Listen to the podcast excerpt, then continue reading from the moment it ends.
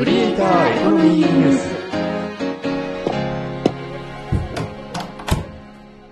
この部屋はネット大好き3人がネットで稼ぐクリエイターやインフルエンサーの話題をやいやい語る部屋である。どうも、かぐわです。あるだよ。明石です。皆さん、昨日はすいませんでした。いやー、久しぶりに落としてしまいました。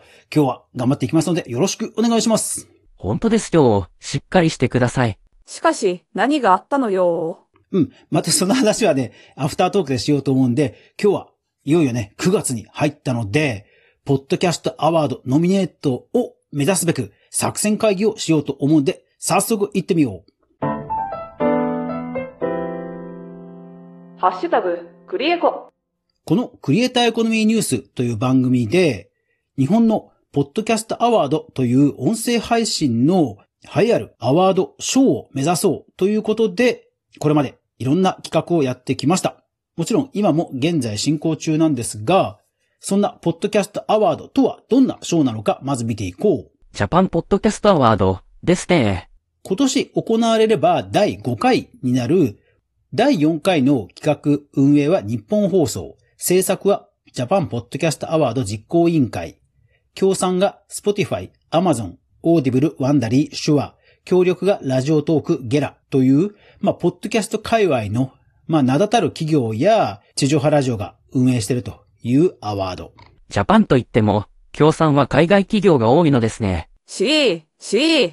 そして賞は大賞、ベストパーソナリティ賞、ベストエンタメ賞など、昨年は7つの賞が用意されていた。そして選考方法なんだけども、まず一次選考で、ポッドキャスト制作者向けにエントリーフォームが用意されて、まあそこでね、実践ができるわけだよね。で、もちろん、審査員の中から多分、ピックアップするものもあるとは思うんだが、まずは選考委員会が公平な審査項目において採点をし、ノミネート作品を選定しますと。そう。なので、私のこの番組、ノミネートを目指すという意味では、名だたる審査員の方々のお目通りを目指すのではなく、この選考委員の審査を通過するというのが最大の目標。もちろん最終で対象とか取れればもちろんいいんだけども、去年の傾向を見る限りは、まあ、かなりそのスポンサーさんに たような内容になっているので、多分私のような色物というか、市場が小さいジャンルは無謀な気がする。色物言うな。なので、目指すのは、ノミネートと、それからリスナーズチョイス。ただこの審査基準はもちろん公開されていない。最終審査については、各審査員が1位から3位までを決めて、で、ポイント制で順位を決めるというような審査方法は書いてある。ただ、ノミネート、要は足切りについては全く触れられていないので、もう想像してノミネートに足る作品を目指すしかないというところ。雲をつかむような話ですね。他にも面白い番組はあるだろうにね。選考対象となる音声コンテンツは、オリジナルのコンテンツである。まあ、その年の間に1回でも配信されている。日本語圏に向けたコンテンツと。一応去年はこれが条件。なので、直前に、ものすごい超ウルトラ人気番組とかが出ちゃったら、まあ、まあ、うん、枠が1個減っちゃうわけよ。これがジャパンポッドキャストアワード。実際の作戦を見ていこう。ハッシュタグ、クリエコ。その時に使うのがアーカイブオルグ。これはインターネット上のウェブページを保存しておこうというプロジェクトの名のもとに、まあ、過去のホームページが見られる、そういうサービスなんだよね。で、実際、えー去年の応募フォームを見てみた。こんな風に書いてある。応募締め切りは12月12日の23時59分までと。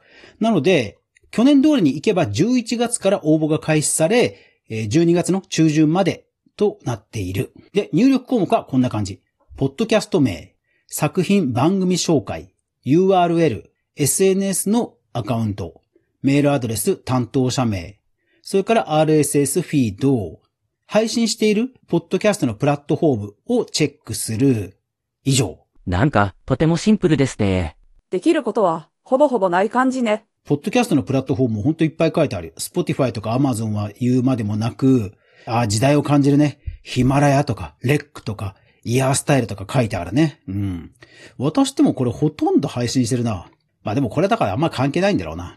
で、米印、必須マークがついてるのはタイトル、番組紹介、URL、メールと担当者名。だから本当に番組と実際聞いた内容でほぼほぼ調べられる可能性が高い。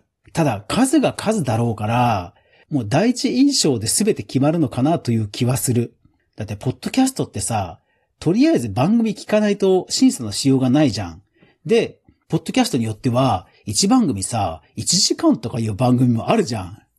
だからさ、これ、ほぼほぼ名前と、紹介と、実際にアクセスしてみた時の印象多分ね、これでまずほぼほぼ決まると思うんだよね。あとは、最初にまあ1分ぐらい聞いて、音質音質が悪かったら多分排除されると思うんだよね。最初の1分とかで。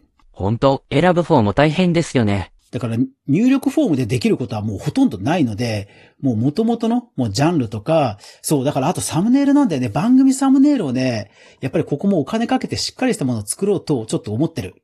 あの、キャンバでそのままっていうのはね、さすがにちょっと、ちょっとね、今考えてる。そういえば、リスナー応援枠はどうなの？リスナーズチョイス。まあ、リスナーさんが、もうおすすめと、もう推しのポッドキャストを教えてくれというフォームもあって、投票はお一人様一回のみ有効ということで、こちらも入力があるので見ていこう。作品名、ポッドキャストが好きな理由、性別、年齢、メールアドレスと。はい。それだけ？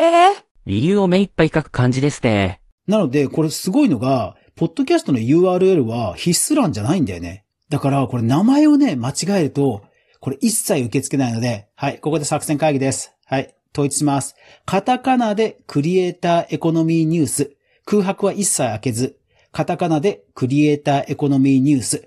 これに確定します。そしてみんな、押す理由をとにかくたくさん書くのよ。うまく集計されないと多分目減りしちゃうから、番組名だけは必ず統一。なので、皆さん一人一回なので、ぜひ応募期間中、皆さんの友達や知り合いにもこの番組を進めてもらえるよう、ぜひぜひお願いをしてください。まあ、軒並み大御所がひしめいているので、胸を借りるつもりではあるんだけども、よしんば皆さんの協力があれば希望はあると思うので、ぜひよろしくお願いします。予定通りであれば11月から多分始まると思うので、またその時はアナウンスします。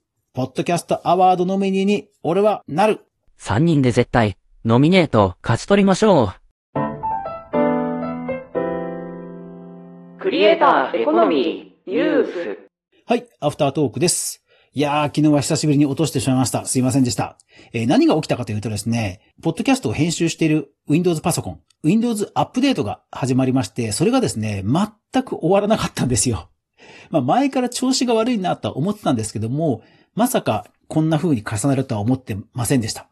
言われると、予兆はあったんですけど、まあ、一応全然使えてたんですよ。で、実は変えたことが一つだけあって、新しいミキサーを買ったんですね。で、そのドライバーを入れたら、どうやらね、ちょっと不調になってしまって、いや、もちろんローランドのちゃんとしたもんですよ。なんですけど、そう、思いのほか、なんか USB を全部引っこ抜いて、マウスだけにしてインストールするとか、結構環境がかなりシビアだったみたいで、そう、それで再起動アップデートをしたら何時間もかかっちゃったと。で、我が家はですね、ポッドキャストの編集をするのは時間制限がありますので、夜の11時以降になりますと、一切私の部屋が使えなくなりますんで、あ、もうこれは 腹を決めてお詫びしようということで、昨日の配信となりました。まあ、物事には何かしら理由があると前向きに捉えれば、もう一台一応予備のパソコンはあって、それにバックアップ体制を作っておけばよかったと、今は思うわけですけども、今回のようなことがあったので、もうちゃんと一つ一つ動画編集とか、音声編集とか、フォーマットとか、えサンプルの BGM とか、いろんなこう、制作周りのセッティングをしっかりしていこうというふうに思いました。それから、メンバーシップで応援をいただいている皆さん、月末の配信もですからできませんでしたところ、本当に申し訳ありませんでした。ですので、え今月その分を補うフォローの配信はしたいと思いますので、よろしくお願いいたします。ゆるいながらも一時ソースをちゃんと確認するメディア、クリエイターエコノミーニュースでは、かぐわが毎日、クリエイターエコノミーに関するニュースをブックマークしていく中で、心揺さぶられたものをお届けしています。毎日の収録配信と週に1回の無料のニュースレター、2つの媒体で情報発信をしていますので、ぜひフォロー登録、よろしくお願いします。私の初恋の相手は幼稚園の先生でした。というわけで週末ですね。皆さん素敵な週末お過ごしください。ポッドキャストアワードノミニーに俺は本気でなる。というわけでまた明日もこの部屋で待ってるぜ。ではでは。バイバイ。